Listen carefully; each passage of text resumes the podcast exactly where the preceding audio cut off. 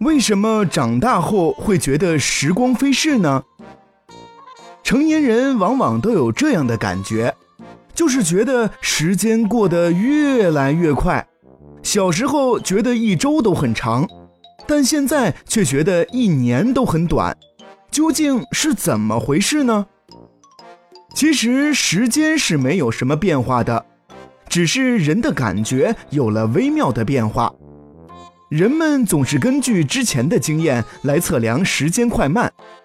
一个人活得越长，经历的时间也越多。五岁的时候，一个星期的时间看起来要比二十岁的时候一个星期的时间要长，因为在五岁的时候，一个星期的时间仍然是生命中相当长的一部分。